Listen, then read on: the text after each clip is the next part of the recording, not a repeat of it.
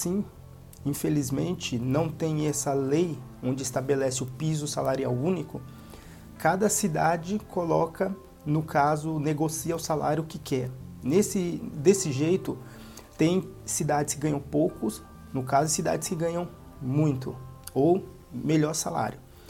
Um exemplo é o de Brasília, que chega a quase 3 mil reais. E o PSL, em 2010, tentou, no caso, fazer isso, tentou colocar piso salarial único, mas teve muitas mudanças né, na Câmara dos Deputados, então virou um estatuto.